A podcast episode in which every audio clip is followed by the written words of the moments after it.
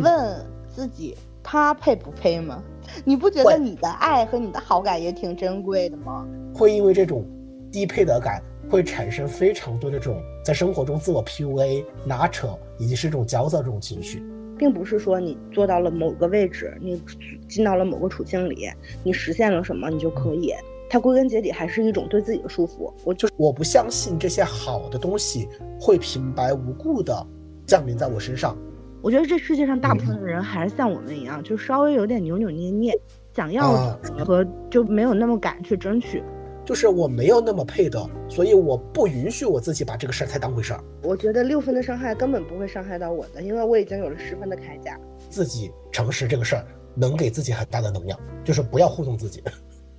诚实就是勇敢，勇敢就是自由。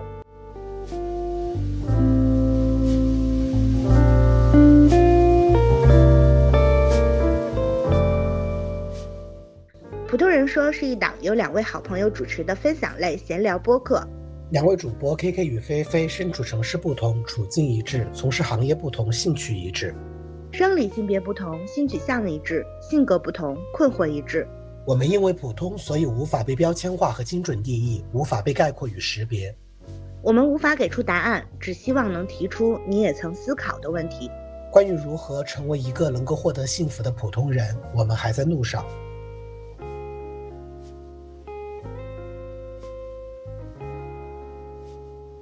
Hello，大家好呀，这里是 KK。大家好啊，我是菲菲，这是我们的第三期播客喽。对，然后也是我们普通人关键词系列的第二期。今天的关键词就是我不配。我们主要是想聊聊呃配得感这件事。是的，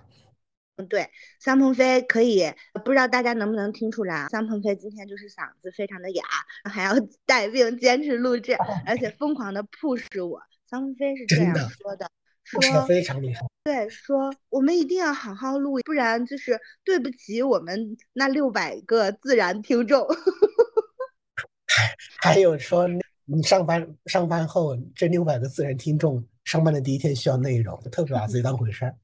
对，但其实我觉得，我刚才就在想，因为菲菲刚才说这个事儿的事儿的时候，我就在想，其实这也是一种低配得感的表现，你知道吗？一旦有点什么好东西，有点人关注你，给你好脸色，感觉让你像个人儿，你就特紧张，你就觉得说天，好当个人儿，这样才能对得起别人对我的关注之类的。那我们如果不算这个事情，你最近一次产生我不配是因为什么？你人生中最会因为什么样的事情持续性的产生我不配这个情绪？太好笑了，就我感觉进展进入话题的速度非常的快啊。最近产生我不配的这个情绪，其实我说实话，我最容易产生我不配这个情绪的是呃主的这种关键点，或者说这个领域，其实主要还是在领域。你你这个你肯定能理解，因为我感觉咱实话说，这个社会对于咱们这个女的和对这咱这个 gay 子的要求还是挺高的。因为它其实是渗透性还蛮强的，经常是时时刻刻的就会提醒你。比如说，你看你刷短视频，你就会发现，我今天看见的，呃，十一岁的小女孩，不是十一岁，嗯，一一年，她那个 hashtag 是呃幺幺，意思就是一一年生人，相当于一零后，特漂亮，跳那些可爱的韩舞，整个的表情管理，评论区就说说，感觉能出道，以后一一买你的小卡什么。你会发 现，随着这个人越来越成熟，他其实就是相当于小孩儿，是对社会到底是以有什么要求，什么样的标准算是好东西，什么样的这个风格也好，或者说什么样的东西能够提高自己，能够武装自己、装裱自己，这件事儿是越来越清楚的。就我二十多岁的时候还不知道说，嗯，可能没有那么漂亮的女的，你在这个社会上行走是有点困难的。也不知道，哪怕是没有那么漂亮的女的，可能在这身处的行业里，包括最近不是有很多文化行业 性骚扰的事儿吗？哪怕是不那么漂亮的女的，在这个行业、这个世界上，她也会有很多这样子的问题。之前是完全想不清楚的，脑子成熟度是要比低很多很多。所以我一看见说，第一个是可能又有一些要求了，比如说服美役的要求，或者是说又出来混了。人家是比你懂得早，懂得快，然后实践的还特别迅速，你自己就会有一种说，你怪不得人家能得到这个世界上的关注也好啊，流量也好啊，好东西也好啊，你会有这种感觉。我觉得它其实是一种对应的。当你觉得你不配的时候，是很容易，是因为你看见了谁特别好，配对谁特别要配。你一看自己 确实是各方面咱都跟不上了，你张不开嘴，你跟不上溜，你就会有点难受了。确实是会呃打问号。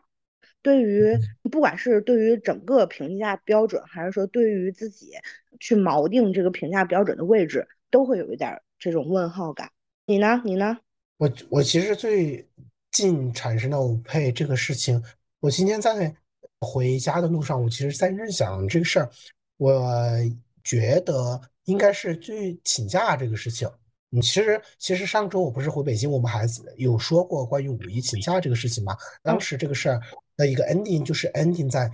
呃，单纯的张不了口这个事儿。本来这个事儿当时想往下拆解。一些什么事情，看为什么张不了口？当时就是用这张不了口这个事儿糊糊住了，就差不多是这样的一个东西。但是其实我，因因为后来我们因为聊这个话题，我又在网上刷了一些东西嘛。嗯。当时那个李雪琴不是说她有那不休息的休不配休息的这样的一种感觉，就她每年大多数时候也在忙，她对于工作的配得感相对来说比较低的那样的一个场景。当时我就想到这个事儿。其实我一直以来都有很明确的，嗯，不太好意思张口请假的这个情绪。虽然我工作的时间，上份工作是有那种很明确的那种很好的那种嗯请假制度，其实不会有人因为这个事苛责你。他只要在你的一定的额度的请假范围内，这个事情其实是不太有人会对你这个事情产生任何的价值评断。或者是评价的，但是就是有的时候你有什么正经事儿，这个事儿也在你的合法的一个呃权益里面，但是你跟你的上级领导或者是 leader 去提这个事情的时候，你也知道他大概率不会拒绝，你也知道他可能不会对这个事情有任何的情绪，你也知道可能你手上的工作没有那么的紧急，但是其实对于主动的提出请假这个需求，我完全是因为我个人的原因，他可能是什么样的？正经的事情，或者是我单纯的只是想放松一下这个事儿，提出请假这个需求，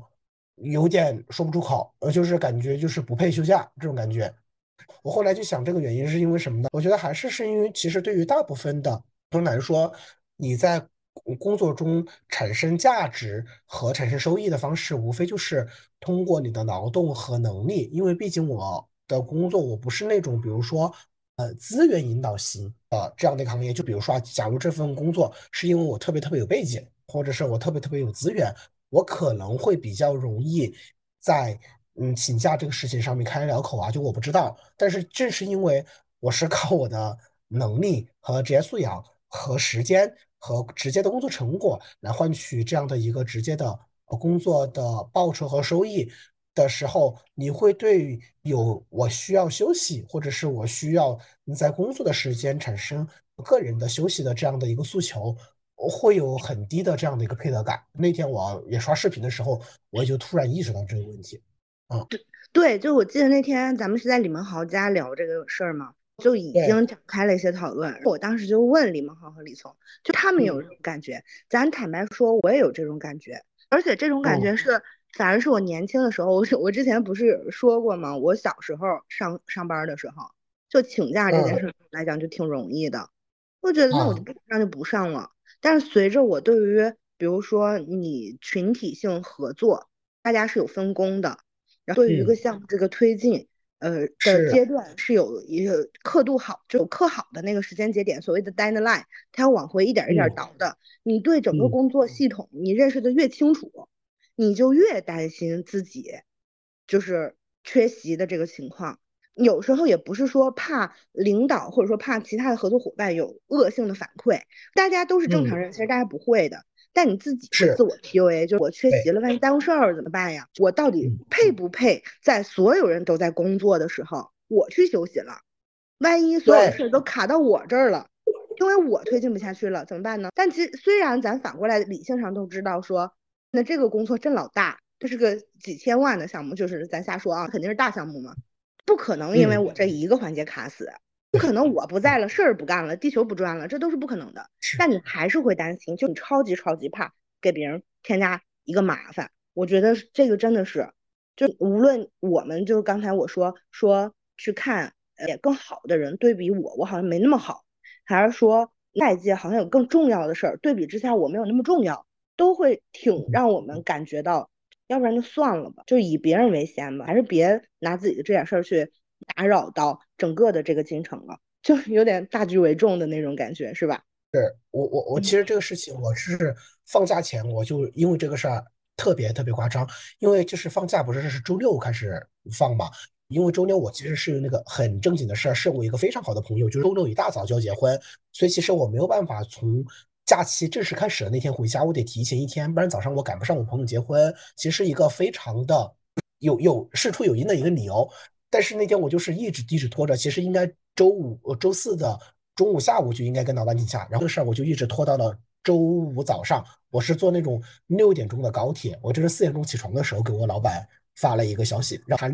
大概六七点的时候给我回了一个好，其实也没啥。你看，就是会因为这种低配得感，会产生非常多的这种在生活中自我 PUA、拉扯，以及是这种焦躁这种情绪，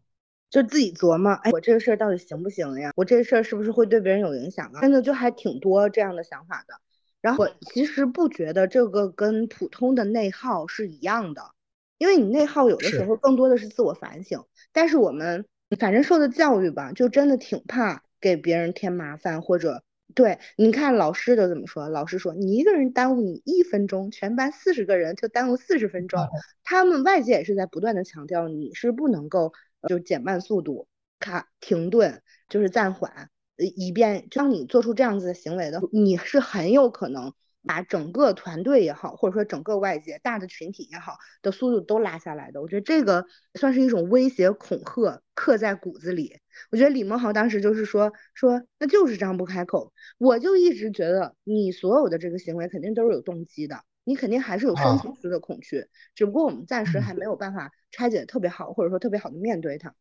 那你下次请假的话，你觉得还会有这种很难张嘴的情况吗？会会会，我觉得就是会需要一个非常长的过程，就可能我不知道啊。其实就其实我现在我意识到我这个情绪产生的没有道理，我也知道它是在一个什么样的情况下产生的，并且我知道它也没有什么特别严重的后果。其实你把这个事情已经拆到这种程度，就作为我们这个很很成年的成年人来说，你充分的知道它的。结果、后果以及是原因，在这个情况下还是产生这个情绪，那就是会产生。我觉得就靠我自身很难消解掉，可能还需要非常多的积极的。对我觉得可能会要非常多的积极的一些心理建设，以及是可能，我我我也想过两个方面啊，无非就是两方面，一方面就是你可能这个过程中，你你对于自己的配得感这个事儿。本身的培养要培养的越来越好，越来越 OK。在另外一方面，那就是另外的一件事儿，那就是在这个工作中，你你极力的在平时发挥更大的这样的一个价值。你可能在呃，或者是因为个人提出离开这个工作啊和要求时候，可能更理直气壮。那那但是从本质上来说，我觉得都不是对于我来说能够在一个很快速的一个阶段能够解决的这样的一个事情。可能下次，比如说端午节我请假，我还是会磨磨唧唧开不了口啊。嗯，我刚才在想请假这个事儿啊，那我又想到了条件交换。我在想，是不是我们积累到这个东西，就像你积累积分，然后去会员会会员中心去把这个积分兑换掉一样，是不是当你积累到了一个程度就能好呢？我觉得也不是。我现在跟我的员工请假，我就今天我说今天有事儿我不去了，我有时候也会觉得，哎，这样太太不好了。人家都在上班，完了完了，虽然我去了，我我去不去？呃，从实际的项目推进的程度上来讲，其实是不影响的，就没有我，可能别人也可以自己 carry，然后并且也能 carry 很好。我并不对真正的执行的这个过程之中产生直接的影响，或者说更好的效果。但我也会觉得，就一种更广泛的框架式的东西，它要求你必须得在场，因为在场是重要的。所以你对不在场的这种感觉，其实你不是说焦虑啊，我不在场好像东西会失控或者怎么样，并不是。你就是纯粹的对不在场这件事情感觉到自己就不该如此，呃，无法心安理得。对，所以我就在，我所以我在想，心安理得这个词，呃的出现，然后他可以这样还是挺苛刻的，并不是说你做到了某个位置，你进到了某个处境里，你实现了什么你就可以。它归根结底还是一种对自己的束缚。我觉得你尤其是负责任的人，会更容易被这件事情给钳制住。那我问一下菲菲，你是怎么理解不配得感这件事儿的？就都是在什么样的场景下？嗯，就除可能职场以外的其他，我们都可以想一下。你会觉得说，哎，我样子会非常明确的出现在你的大脑里。我觉得是，首先是我产生我不配这个情绪的时候，是我没有办法一下抓住最最核心的那个价值和主因。哎，等一下这个事儿说的有点绕，等一下我卡下，笑死了。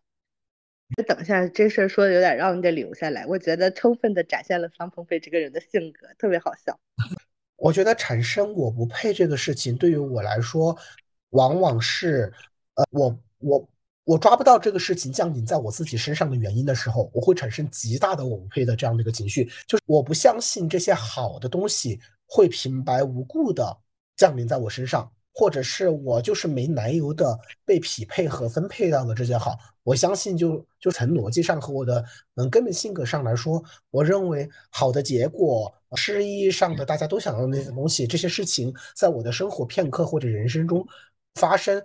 它是要有原因的。我打个一个最简单的一个。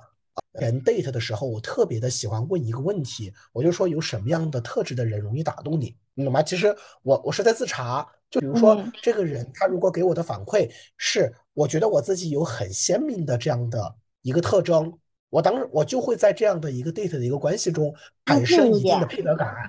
自信一点，不然的话就觉得哎我不配别人喜欢，对我我就会觉得他凭什么喜欢我了？我不相信这个喜欢或是会没有来由的。降临在我身上的，呃，因为其实按道理来说，其实喜欢和感情这个事儿是所有的这个不是，其实是对对对对对，配不配的啊？配不配？它是最讲，呃，就最不讲共性，它最是看个人特质和书相的这样的一个事情。但是我即使在连这样的一个事情上面，我都会反复的问自己配不配。那我很好奇，你会问自己他配不配吗？你不觉得你的爱和你的好感也挺珍贵的吗？我不会这个吗？这个事儿我我也想过，但是反而就是你知道，就是当我对一个人投射情感，或者是我对一个人产生呃 crush 的这样的一个情况下，我反而不太会自查说他到底凭什么的得到我的喜欢。就那个东西产生的，你知道你对这个人有感觉，你喜欢他，没有什么样具体的原因，就是一种。整体的感觉，他就是打动你了，就喜欢。再反过来，在自己身上这个事儿，我真的不行。我哪怕到现在我都不行。我哪怕我知道感情是一个最不需要讲究这样的一个大前提和价值序列的一个场域，我我我人就不行。知道吗？之前我有个朋友，就是她也是个小胖子，然后个女孩嘛，然后她就我就就特别好奇，因为我总觉得说胖子怎么会有人喜欢呢？到现在为止。仍然会被这种情绪呃给裹挟啊，但是她的男朋友对她超级超级好，而且她男朋友各方面条件也都很好，然后就非常纳闷，相当于是虚心请教，也是解答自己的好奇。我就问他，我说我说为什么算是胖子？就是就是这个意思嘛，说的不是这么直白。然后他说他说其实人都是一样的，就是将心比心的，你有的感觉人家也都会有，人都没有那么特别，所以你只要想说你喜欢什么样子的人，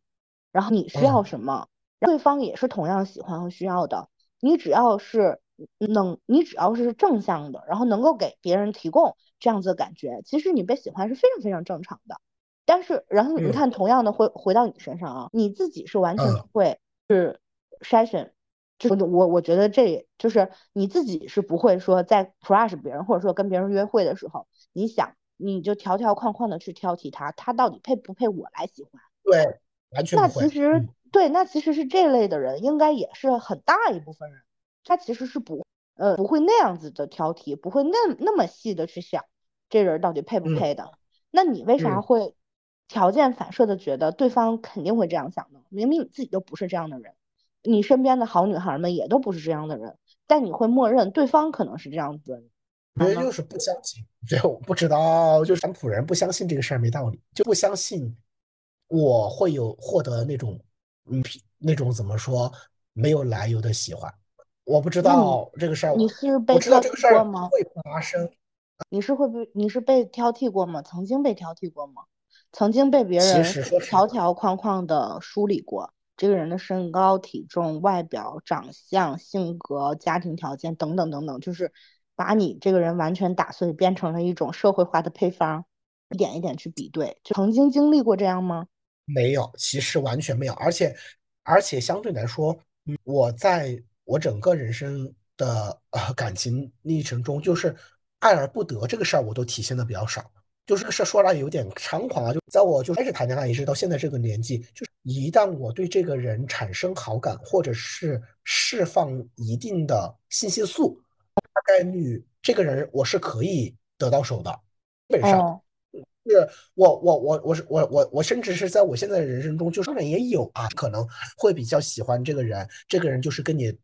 拉扯推拉，不想跟你进入这样的一个关系，进入了一种比较焦灼和消耗的这样一个状态，也发生过。但是在我人生中，我觉得可以说到百分之八九十，在大部分的一个情况下，就我觉得我喜欢这个人，我对这个人有好感，我觉得是能够到下一步的，所以他不太会有之前的这样的一个怎么说？呃，PTSD 就是过去的一些不好的经历，你在这个过程中你被凝视、被审视，以及是你被拒绝过太多次，你的那种配得感逐渐的被消耗和消散掉。我觉得不太像这样的一个过程，我可能就是自始至终我在这个事情上面的配得感就比较的低。我提问啊，那你会喜欢并且主动示好，向那些明显条件比你高超级多的人吗？不会，不会，不会。就这个也是的，就怎么说？这个我非常能肯定，就是我释放信息素和我想要往前去呃 push，以及是我可能心理上会有一种畅想，就是我们两个是有可能性的。这种可能性也是建立在我觉得我们俩会有可能性的这样一个大前提下。我不会就是那种痴心妄想，你不会痴心妄想。对我痴心妄想，我不我不会痴心妄想。正常生活中的那种啊，就是比如说在正常的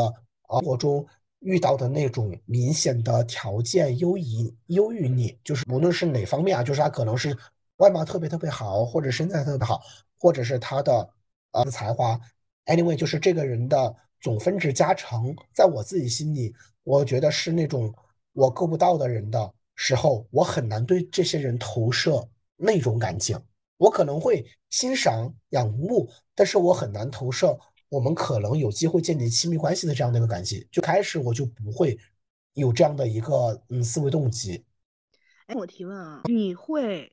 呃示好吗？就那种不是说呃进入到那种性亲密关系里，而是就纯纯粹粹的在社会关系上，你觉得这个人特棒，然后会去示好吗？你也不会，不会，不会。你会在那种嗯，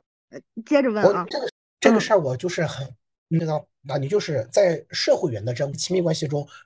我不会，我也不会。我打个一个最简单比方，就是咱俩这个关系，就是嗯，比如说，呃，如果嗯是在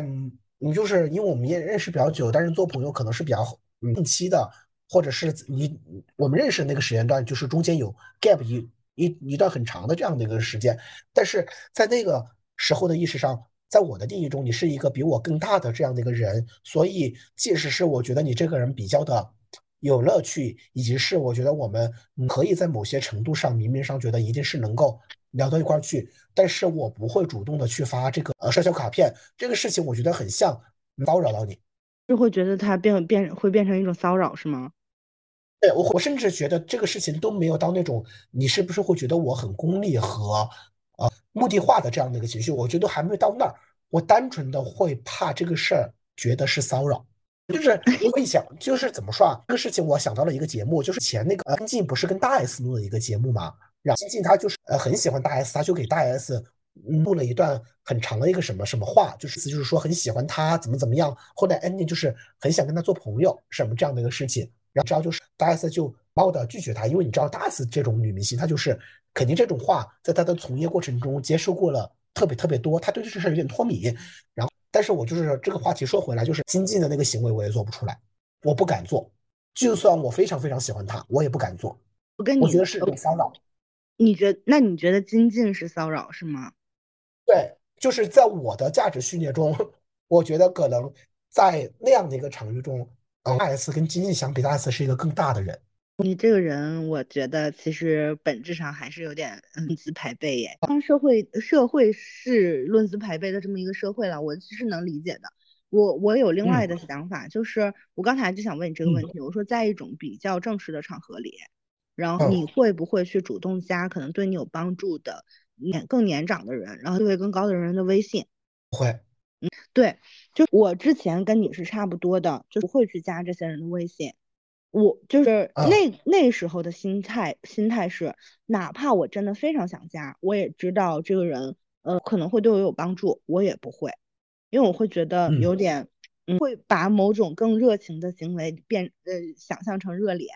然后先天性的，不管对方是什么样的人，我会把对方想象成一个冷屁股，之前会这样子的，但我现在其实不太，就对于这一件事情来讲是不太会了，我觉得我们每个人都有主动权。就是我有主动去申请的权利，你也有拒绝的权利。我现在的心态是，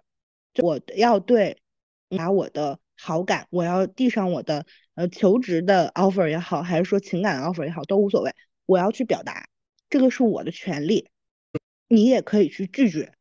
你拒绝了之后，我不觉得是对我整个人的尊严也好，我整个人的否定和折损，我不觉得。我曾经是有过这种状态的，包括。呃，这事儿我都没有跟别人讲过，就是我跟你，我忘了我有没有跟你讲过。当时我不是给的很喜欢的一个，现在肯定是好朋友了。然后时是呃主动向我很喜欢的一个文化人朋友，就是抛出橄榄枝。文化人朋友是很好的人，但是呢，他是一个慢热人。其实在这个过程之中，我是非常非常主动，动的有点过分了。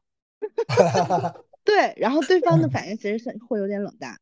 如果搁我以前在第一次受到冷遇的时候，这事儿就停止了，我会百转千回的想对方是不是觉得我麻烦怎么样的。现在都完全不会这样想了，就我是在那一次的时候彻底脱敏的。我觉得我喜欢一个人，然后这种友情的感觉，我愿意表达我的喜欢，然后愿意提供任何我呃对于友情这件事情里面呃范围里所覆盖到的帮助也好，或者说支持也好。我觉得这是我的态度，对于对方到底是怎么样子的，以及我这些我以这种程度能够维持到多久，我觉得都是以后的事儿。然后这一次的交往其实是非常顺利的，我跟那我刚才说的这个人，我们两个现在也是很好的朋友。很后面了之后，呃，就是是对方主动在微博上说，呃，说我是他的朋友的时候，我就很开心。的 OK，那就现在是得到了双方的认章，咱现在就双向奔赴了。然后后面跟他的所有的相处其实是没有变的，就是他是热情的，然后然后就是愿意提供呃情绪价值也好，包括实际上的帮助也好，因为我觉得这些是做朋友应该做的，所以这个变成了我的一个成功案例。到后面为止也有没有失败的，有没有经过自己的努力也没有办法说很好的拉近关系的，我觉得也是有的，但没有关系，因为我怎么想他，我喜不喜欢他，我看不看重他。我愿意在什么 timing 下，呃，仍然就哪怕对方没有把我当成好朋友，我仍然愿意付出我所能够提供的这些东西。我觉得都是我自己的事情，并且你刚才说晶晶和大 S 这个事儿，其实我是非常欣赏晶晶的。之前的欣赏是源于我做不到，很喜欢快乐小狗这样子的人，超级勇敢、超级直球的表达自己的喜欢，嗯，我很欣赏的，对。然后我以前是纯纯的欣赏，有点带着羡慕。我现在是纯纯的欣赏，因为我有点理解，就是珍贵。我觉得这世界上大部分的人还是像我们一样，就稍微有点扭扭捏捏，想要和就没有那么敢去争取。这种不敢其实源于自己感觉跟人家没法匹配嘛，就是方面条件就感觉是低一截或者怎么样的，就会有一种啊我配不上人家，所以我没有办法去嗯去贴人家。一旦想要强行去产生关联、产生连接，就有点像占人家便宜，对吧？是，嗯，蹭有点像蹭别人。我现在都不是这样想的，我觉得，嗯，这个东西还是论迹不论心，不是不是论心不论迹，就是说你的心是很好的心，你的行为也是相对来讲得体的，你给别人留出了呃拒绝的可能性，我觉得已经很够很够了。真的，我到我现在在呃友情以及工作上是这样想的啊，到现在仍然没有办法解决的是一个呃两性性缘上这个问题，就仍然还是会觉得说，如果我碰见一个男生就长得还不错，然后确实是在外表条件上，嗯，因为外表我的分很低嘛，这咱就实话说，在外表的条件上有点匹配不了人家，然后他的审美取向又不是像我这种大骂美女的话，我确实不太会主动去怎么样，我感觉有点像性骚扰。那你呢？怎么理解那个不配得感，或者是你在什么样特定的情况下会产生我不配这个情绪？我其实是有不同的环境，就不同的层层级里，我都会有不配得感，你知道吗？就你看人有没配不配得，主要的关键词还是在于得到，对吧？到与否，就是你得到，然后去，然后从未得到，这些都是得这个词可以得这个字可以拆开的不同的呃层面。之前啊，记得我，我记得特别一个，就记得特别清楚的一次，就那时候我是刚刚赚到钱，大概是一六年，然后开始买贵衣服和贵包了。就我在之前还没有，你的奢侈品是我的生活的必需品或者怎么样，只不过是由身边的人带着去拥有了，然后自己知道它的价值是很高的，因为我也知道它的价格其实相对来讲是夸张的。就虽然消费这件事情，我也认可有一些高消费，它的价格就锚定在那儿，但我仍然知道说它确实是非常夸张的一个价格。比如说，可能一个包是要顶普通的人的一个月的月薪，类似于这种，对吧？当然，当然包这个事儿啊，很多人都可以拥有包，就哪怕是你一个月的月薪，对你来讲这个事儿也不不难。你看现在这个呃马大马路上，很多人都是背着名牌包的，你是很难辨别出来它到底是呃身价是多少的。我觉得它有点像都市的。呃，日常消费品了，这个就是后话。那那时候我还很小，然后刚刚赚到钱，然后背着包，当时是路过了一个，呃，在马路上有一个栏杆是把那块给围起来了，你知道吧？然后那个围起来栏杆里面可能是个下水道，有一些工人就在那个下水道那块儿就是鼓球，反正就是那可能修理吧，还是怎么样，就穿的比较，呃，你你你能想象？然后加上，嗯，他做的是一些类似于这样子的地下工作，所以其实手啊、脸啊都蛮脏的。我当时是在那边走过去，我走过去的一瞬间，我就在想，我配吗？我配背着这个包吗？哎，这么多人都没有吃饱，在这么多人可能年收入是都很低的这个情况之下，凭什么这个世界上有人像我一样的人？我做了什么东西？我为这个世界上带来了什么价值？我付我奉献了什么？我付出了什么？我我是提供了什么意义？我现在能背着一个可能价值人家好几个月的月薪的包，就是我是很，嗯，我不知道能不能理解这种感情。还有就是世界上有没有其他人有这个感情？我当时是非常非常的强烈的，就是配吗的感觉，然后甚至对于我的这种奢侈和浪费会有一些耻感在。这种就是对于我已经有的东西，我仍然会觉得德不配位。他这种德不配位，一方面有的时候就像你说的，好多事儿他来的没有缘由，好像就是凭空选中了你，让你拥有了。你因为不知道它的来路，你摸索不出来它从它的原点抵达到你这边的路径，你梳理不出一个合理的公式，你总觉得这个东西莫名其妙。这这是一种不配。还有另外一种就是你的这些纯粹的跟生活无关的消费也好啊，或者是。精神层面的消耗也好呀，你想的这么多，想的全是形而上的事儿。面对真实的困境和真实的苦难的时候，你我就经常会有一种，呃，会这样的感觉，就什么是我活着？为什么是呃，为什么是我在享福，而他在受苦？为什么生活的这些苦难会挑中一些人，而一些人或又那么善良？经常会有一种这样子的感觉，然后因为在这种。稍微觉得世间有点不公的情绪下，我会有点带入我是幸存者那一方，我会觉得凭什么我我们是幸存者？就这是对于得到的这件事情的有一点不配的感觉。然不知道你有没有就是有过失去的东西？呃，因为你有时候对这个得到有一种不配的感觉，你会对于失去有一种，哎，早早晚晚早就想到了。就该如此，知道吗？我我们经常就我们现在几个朋友经常会复盘一些以前创业失败的经验，或者说以前做错的选择。我们的最后的得出来的结论基本上都是：哎，的时候那脑子不清楚，人还小，经验不丰富，太想当然了，就是会找自己非常非常多的毛病来去合理化这种失去。觉得因为当时你来的就名不正言不顺，他走了就是合情合理，是一这是另外一种，我觉得就是是会经常出现不配情绪的情况。然后有一种就是对于自己一直渴望而未曾拥有的东西，在这种过程之中，就是这个情况之下，我觉得可能是最多出现不配感的时候，就会发现好像得到某种好东西，去做某件事情，它是需要条件的。当你自己认为你的条件没达成，你会检阅你自己，整个检查了自自己的人生之后，你会发现哦，我可能还缺很多东西。那我没有这些也是应该的。说我一直是，就是我自己是一个，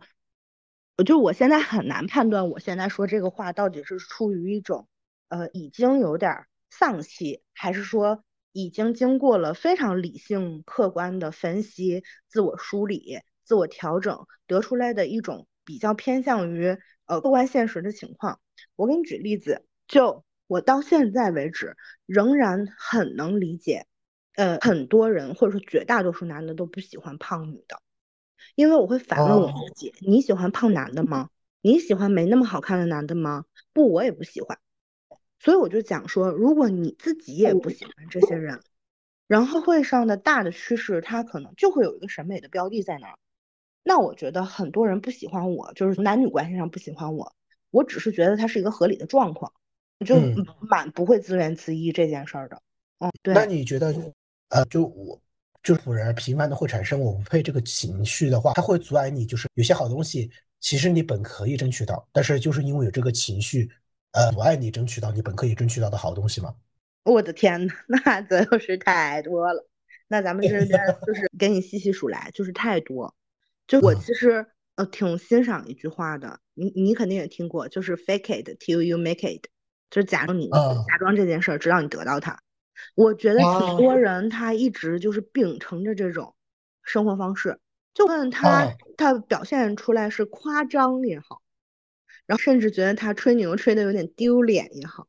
他有点过分的外露，以至于让你觉得被冒犯到也好，但你会发现这些人通过去进行展示，他有给他的展示面进行丰容，让别人更快的改到他的优点和他有什么东西。其实是非常顺滑的，就是进入到更好的一个合作的状态也好啊，或者交往的状态也好的，就是这一套咱说白了是有用的。其实不仅有用，而且是相当之有用。嗯，现在对，尤其是你，我觉得说的最最多的其实就是知识，因为知识付费那些人，他的简介介绍出来了之后，咱稍微懂点的人肯定心里面都知道什么东西啊，这种东西也能出来混。他其实骗的是啥呢？不是不能说骗吧，就是他的受众是。呃或者是就需要这样子的人的人，明白？因为我之前也是也认识过一个，就是 B 王 B Queen 女孩，就是挺挺挺挺挺 B Queen 的。然后呢，就有一个创业的公司，呃，给想给他发 offer，让他当呃首席运营官。首席运营官是 C 什么 O 来着？Never mind，继续。Never mind。然后就是，然后就有人说说，哎，这个人就好像有点是假的。然后为什么要给他发这个 offer？他说我这我就是需要一个这样子的假人，我就是需要他在装逼的时候把我把我的逼给装了。很多时候呈现的是一种经纪人的感觉，就是明星自己是不能去谈价的，是不能自己去装逼的。这个逼得让另外的人去承担，就是装掉。懂了，我懂了。所以我觉得其实不仅说嗯有的人他他他去 fake it，然后嗯。结果最后得到了，这是一个比较顺呃比较顺利的，或者说也比较符合嗯很多事的运行逻辑的一个事儿。其实更多的人甚至是需要这件事儿，就是需要这个世界上有一群一群这样子的人。尤其是我有时候看这样子的人的时候，我都会，我其实小时候会有点嘲笑啊，像过用力过猛吧，都扭曲变形了，就会有这种想法。现在我不太会了，我现在觉得真的是野心勃勃。真的妈 的目标笃定啊，自己想要啥啥东西好，也太有数了吧！这么有数的人，他早晚会 make it，早晚必成大器，真的。然后我还有一个朋友啊，我的朋友就是，嗯，我我是经常就是有点阴阳怪气的说他，朋友们就可以阴阳怪气，就是他是那种只有半杯水就会展示自己有半杯水的人，然后把这个半杯水说的尤其华丽，就哪怕他只有半杯水，他会说这是我拥有的华丽丽的半半杯水。他人生所有的行为和所有的动作，所有的碎片，只要是超过于普通人标准的，是非其他人轻易就能得到的，他都觉得自己是是自己的勋章，他都愿意拿出来讲。事实上，这些拿出来讲有没有用？我跟你说，太有用了。他每一个我我觉得也就还好吧，就是正常的工作吧的事儿，拿到小红书上都能有几千赞，是会不会是我我就在想，会不会是我太反而装逼的，会不会是我自己呢？是你太装逼了，你觉得说这事谁这也看不上，那也看不上，觉得这也不值一提，那也不值一提。其实对于广大的普通人来讲，都是真功夫，然后都是真成绩，你自己的价值判断。把自己的地地位，把自己的眼光也好啊，神也好，放得太高了，才导致你没有办法做出你觉得不太合适的行为。但有也许那个行为就是超级合适呢，就是还有一些这样的情况。然后觉得对我影响最大的是啥，你知道吗？我跟你说过河流的事儿吧？是，我知道，你跟我说过。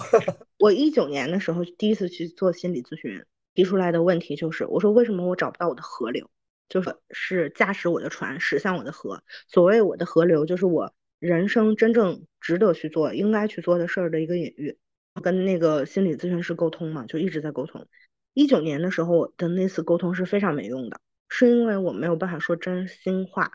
就是我在面对心理咨询师的时候，我其实也没有。一方面是我自己没有跟自己坦诚过，所以我不知道什么是真话。另外一方面，我仍然在假装我自己找不到我的河流。等到二二年我去做心理咨询的时候，我才聊了一两次，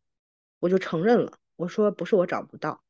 我，答案其实是非常昭然若揭的，是因为我觉得我不配，是因为我觉得我不配自己一个人拥有一条船，所以我老要跟别人在一起去做某件事儿，是因为我觉得我的能力、我的条件、我的水平不足以去让我争取到我想要的、就我想做的事情，呃，结果，我宁可去追寻一个。我不想做的这个事情的中不溜的结果，因为我不能接受我自己已经锚定了我要想要做的事儿，我去做了，我还是只能中不溜溜，我觉得非常丢人。明白。我就对，就不配去做我真正喜欢的事儿，我不配得到我去做那件事情之后的好成绩。我装了装了半辈子，不知道自己到底想做什么。其实，因为其实我在这个事情上面，我跟你的情绪。也也也是一样的，就是尤其是在工作中，因为因为我工作时间不长嘛，现在满打满算差不多三年。然后去年，嗯，其实因为换城市工作，等于我的那个呃工作的职责范围发生了呃，就是变成了一个部门小领导这样的感觉，就是你负责一个呃单独的业务板块，然后你要带着一两个人，然后直接为他内容。呃，但其实呃，在我嗯去刚刚呃入职的过程中，因为各种的机缘巧合啊，我。嗯，在没有实质的任命的这样的一个情况下，我干了一段时间这样的活，就是从内心上是知道我具备这个能力，且我的这样的一个呃组合的呃是可能会比这个市面上大多数的人呃都要强，就是我非常明白这样的一个嗯东西。但是如果是这个主动找到我，就是比如说啊，如果我现在这个老板他给我 offer 的是我现在这个职位下面的人。我可能就是我可能不太会主动去争取，说我觉得我的能力和履历，我要做这个部门负责人，就是我没有办法直接的，嗯，我自己啊，我的能力经验已经高于这个市场上这个职位的一个呃的要求和诉求了，但是仅仅从可能是从我的呃跟经验和客观的这样的一个呃，我觉得我去争做争取这个东西，我是不配的，我我会露怯啊，那是。嗯，就是简，但但好在这个事情，我就会被呃主动的 offer 到了，然后再还有另外一个事情，也是的，嗯，这我嗯应该是从去年我记得嗯那时候，我开始呃的往外。呃，发一些东西，投些稿，然后做一些垂类的这样一些撰稿的一些工作。但是其实因为呃，当时主要的一些机会和能够被刊登的这样的一些机会，都是我嗯自己在网上去找的啊，或者是找到一个邮箱投了，或者是嗯动联系的，说看要不要去去试一下。所以在那样的一个呃，虽然已经写了一段时间比较丰富内容，且我从内心上知道我的这个内容是高于整个。行业的洞察和啊准的，但是对，但是但是我跟你说，在这样的一个大的一个前提下，我都不敢对外说我是自由撰稿人。我直到什么时候我敢对外说我是自由撰稿人呢？是因为有一次发一个文章，有人看到了，他通过非常多的社会关系找到了我，说希望我去给他们供稿。在那样的一个基础下，我觉得从我内心上来说，我这根线过了，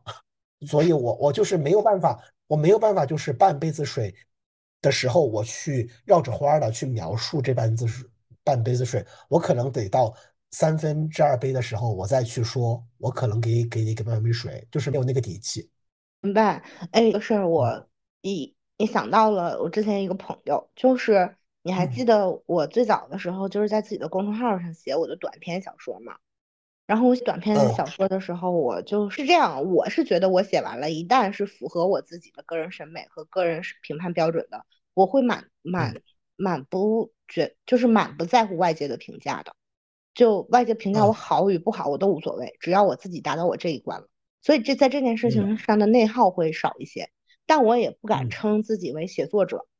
我只是写出了我自己觉得还不错的东西，并发到了朋友圈。我大概对这个事情是这样理解的。我能确定的事情是，我认为它符合我的标准和水，呃，我的标准和我去评判一个东西够不够好的条件，但我不能说我自己是写作者。然后发到朋友圈了之后，因为你只要在写，你就会得到正反馈，你知道吧？就是要把一件事做到了，做完了，你就会得到正反馈。真的是有很多的朋友看完了之后，他过来找我，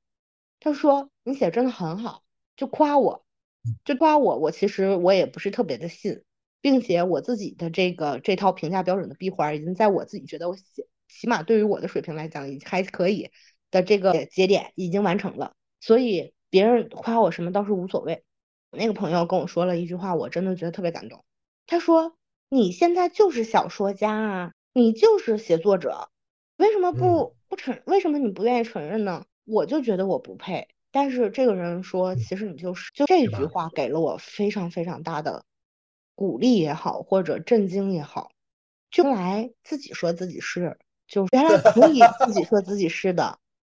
为什么不行呢？你写了，写的还行。就也有人看了，虽然看人少，但你也是啊，对吗？我挺震惊的哦，一件事你做完了，你做到了，你其实就可以说自己是了，我就挺挺震惊的。到现在为止，我仍然沉浸在这种震惊里。对，刚刚跟我说我也挺震惊的，你刚刚跟我说我也挺震惊的。是的，但其实有很多人就是这么想的，或者说有很多人在心里面这么想，我觉得对，就是是。然后这件事也很大程度的洗礼了我，再也不会觉得有半杯水的人是空杯子了。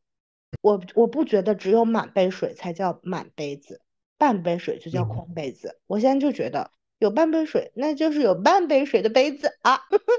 咱写过 短篇小说，咱就是短篇小说家。好，那我要问菲菲一个问题，就是就是有时候，比如说我们看见。高不可攀的东西，那我们会产生我不配的情绪，就还算在合理范围内。但是你有没有那种时候，就是已经拥有了很多东西，但还是觉得自己不配？有 非常多，就是我会嗯自动的评估我们同样都拥有的一个好东西，可能我拥有的方式是打折或者是呃取巧了的。我打个一个最简单的一个嗯比方啊，就是就拿上这个。呃，北大的这个事情上来说，嗯，就是其实它已经是一个非常的板上钉钉，或者是呃标准客观的这样的一个好东西，且我们国家也不是申请制，是考试制，你知道吗？就是标准也是非常的公开和透明的。即使是在对，即使是在这样的一个大前提下，我会时常的觉得。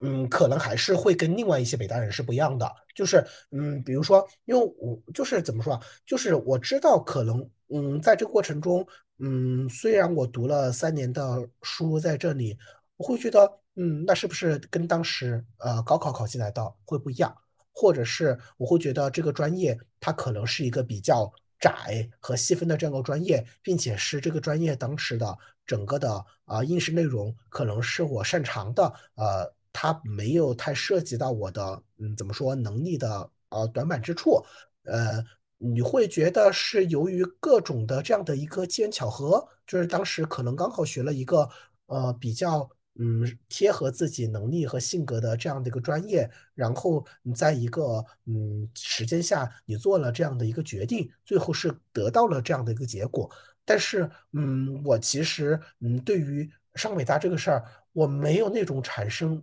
极强的配得感的这个事情，就是我是北大人这个事儿从来没有。至始至终都没有，就包括你知道，就是后来我们那个嗯，经常在嗯生活中或聊天中，你知道，就是我们在一个群里面，大家也经常会拿这个身份来打趣啊。其实，在生活中也会有人 拿这个是这个东西来打趣，你知道吗？但是至始至终，我自己也会觉得这个是个笑料，你懂吗？其实我挺没有把这个事儿当回事儿的，并不是说我觉得这个事儿不够好和这个事儿我不够在意，我不把这个事儿当回事儿。而是那，就是是因为配得感没有那么高，才没有把这个事儿当回事儿。就是我没有那么配得，所以我不允许我自己把这个事儿太当回事儿。明白？我觉得你说的这个特别那个，就是你不允许自己看重你自己。对对，是。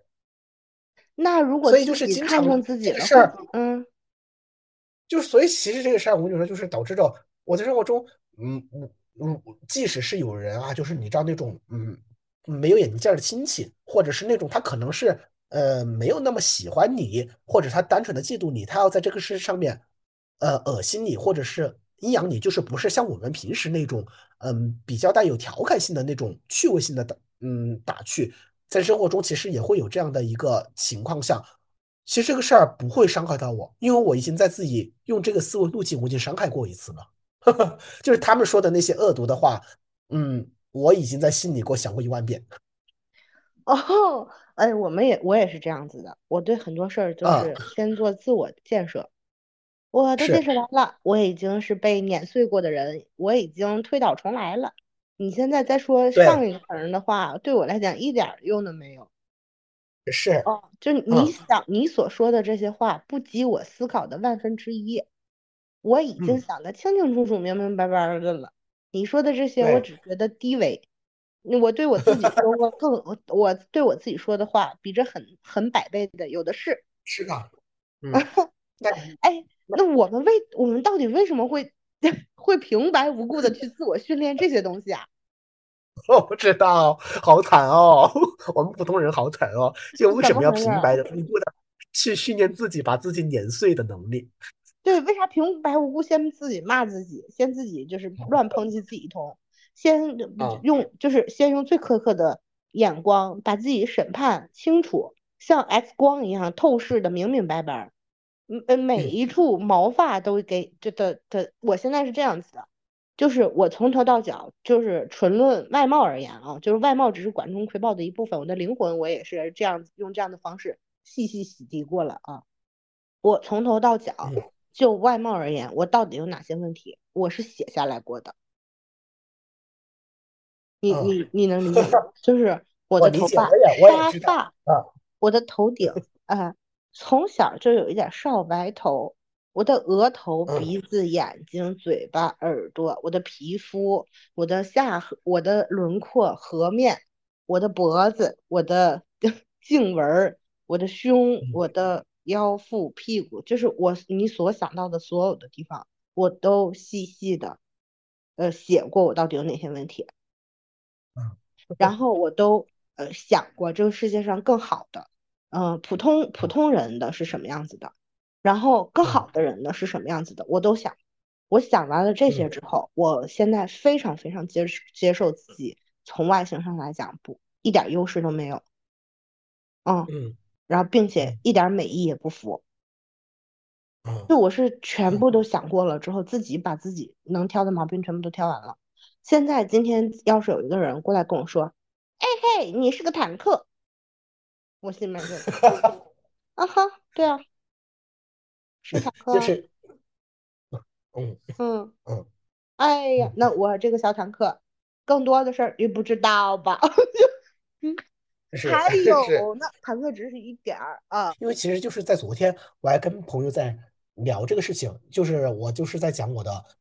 嗯，最近就是可能嗯体质有点高，有点胖，然后就是有点焦虑这个事情，然后就是发散开来整个外貌上的这样的一个事情，然后他可能是想要缓解我的这个焦虑，给我一些呃 to do list，你知道就是什么的。他他因为他是也是一个很礼貌和 decent 的人，他就可能意思就是说旁敲侧击的啊，就是比较委婉的说说我的颌面是不是可以去。呃，看一下牙，因为说他，因为他就说他自己之前可能颌面有点问题，就是看牙这个事也没花多少钱，帮助他特别特别多，他是出于这种好心的这种帮助。然后当时我就说，我说我太知道了，我说我能不知道自己颌面有问题吗？我说，然后这个事情就跟他拍那个拆开来讲，我说是因为我小时候鼻炎，所以你当最近这几年你开始知道有这种口呼吸嘴的时候，你知道就是这种下巴后缩和这种颌面的问题是从你小时候的。呃，口呼吸所带来的，并且我还知道，就是说我这个是骨性，就是嗯，做这种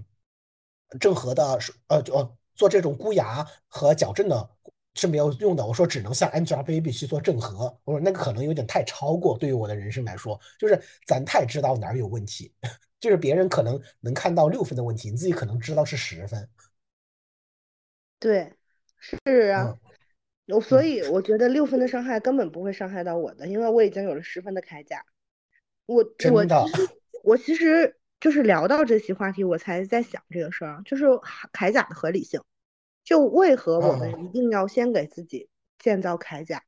有二级防护甲，完了才能抵抵挡一级小枪的伤害。就如果我们不经过这一遭呢？就这一遭完全是生而为人多余的东西。就不经过这一遭就是不行，因为外界就是会来伤害你。嗯，那你有那种你你现在已经拥有的好东西，你从本质上你还是没有产生匹配的配得性吗？好东西，我有什么好东西？我没什么好东西。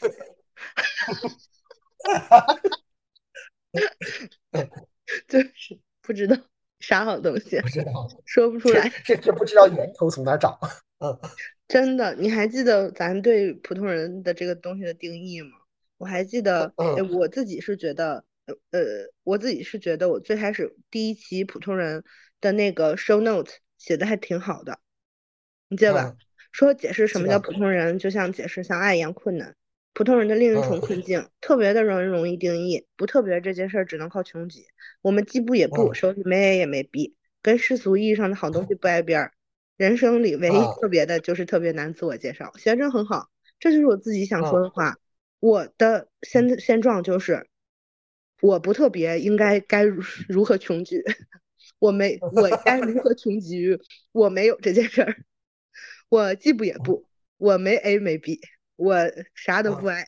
我就是一个这样的人。你跟我说，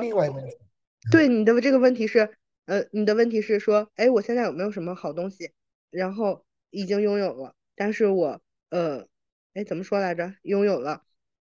但是还是觉得自己不配，对吧？哦，这是我自己的问题。我刚才其实就是有说过，就在之前，你可能有刚有的时候，你会觉得说，这到底是怎么来的呀？对吧？然后你你慢慢的就想说，推理不推导不出所有路径的这个东西，全是不义之财。不，咱不义之财就是。不不不敢花，咱不是那种人，就有会有点这种。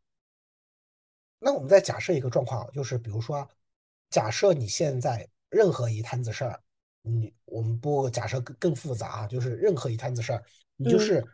创业成功了，你就是在这个中间，我不能说赚大钱吧，但是嗯，赚小大钱这种，就是确实是一笔钱的这样的一个钱，它对你的呃人生状况有了本质的提升和改变。嗯，你你现在架空来想这个事情，如果你拥有了那样的一个结果，你还是会产生很强的不配得感吗？就是觉得，呀，我怎么就赚了这个钱吗？你你觉得会吗？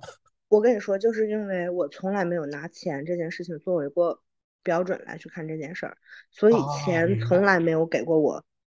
我值得的感觉。啊，懂了。嗯，我我现在我也不穷呀，对吧？我也赚到过，我也赚到过很不错的钱。但是这件事从来没有过给过我说，我有钱我就了不起，我不我不这么觉得。你你还记得上一期我们聊的吗？就说在什么人的面前有羞耻感？我只在我认可的精神维度上，然后和事业维度上，真的取得了成就，并且或者是真的勇于摆脱掉很多事儿的人面前，才会有这种强烈的说，呃，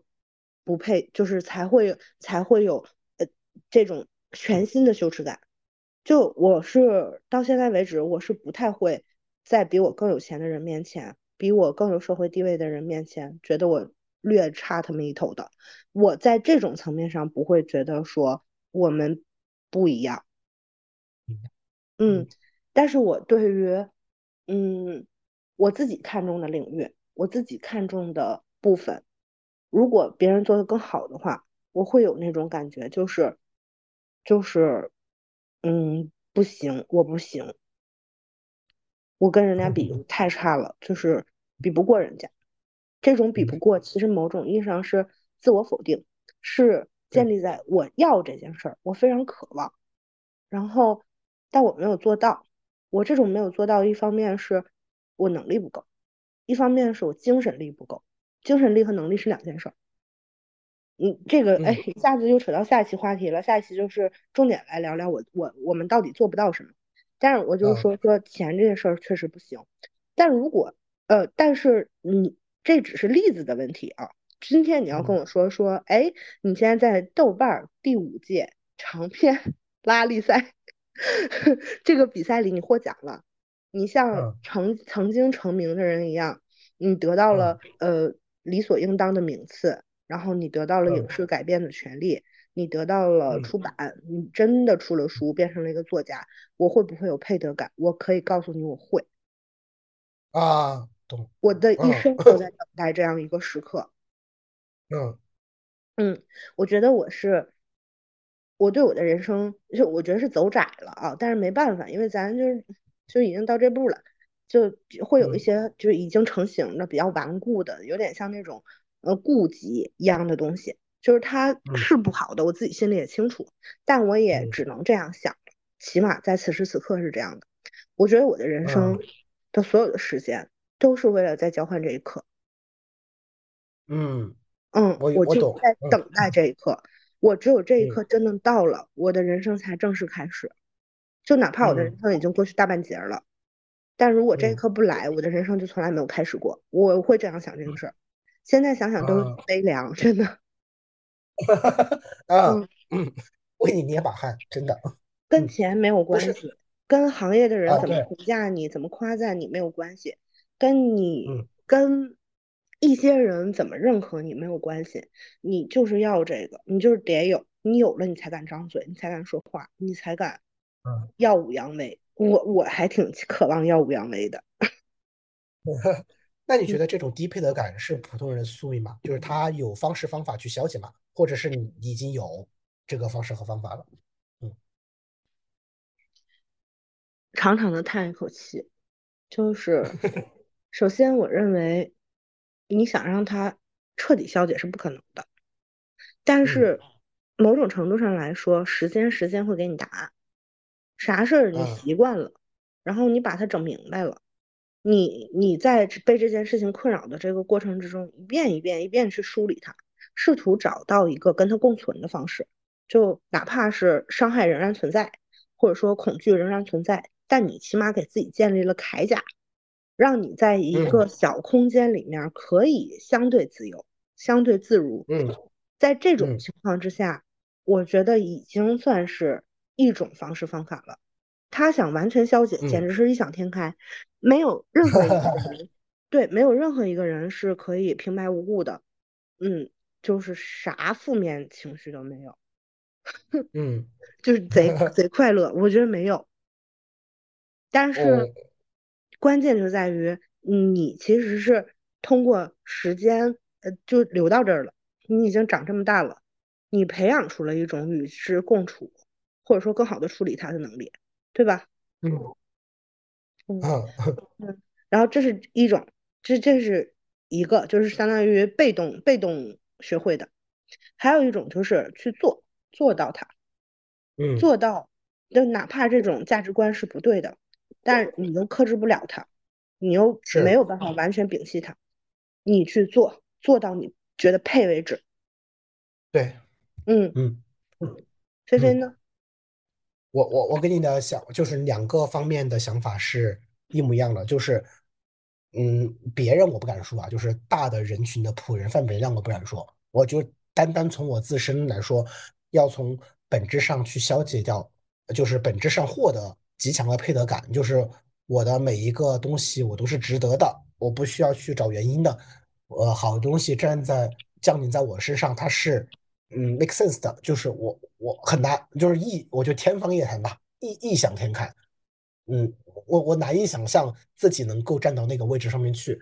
首先，嗯，我觉得就是它对我来说起码是宿命，嗯。然后你说，嗯，至于嗯如何去消解它，嗯，也是跟你一样的，就是一方面就是你把这个事情把自己揉碎掰烂到一个像素级的东西，让让自己有铠甲。啊，在这个过程中，你能够屏蔽和啊摒弃掉很多的负面声音。当你直面那些呃攻击、诋毁和别人外界指给你的你不配得这个事情的时候，我已经在内心不配得一万次了。就是嗯，就是一个自我保护机制。在另外一个东西也是一样的，就是我修筑一个呃非常非常的高的标准，就是我站在一个高的位置去够一个我自己觉得比较低的。东西的时候，我可能会产生一定的啊，我配的这样的一个情绪，嗯，理解我你说完了之后，我我刚才就想到啊，我觉得我们建立的这个东西，其实它不是一个消灭系统，它它是一个过滤系统，就是不是让让它呃没有，而是让它越来越小，无限接近于无，嗯，把它的就是结构打碎，然后变成非常非常小的粒子。然后让它只有粒子存在，而不是大块的陨石把我们砸死。嗯嗯，大概就是这样了。我我觉我有两个感触哎，第一个感触就是咱俩真是好朋友，就是虽然咱们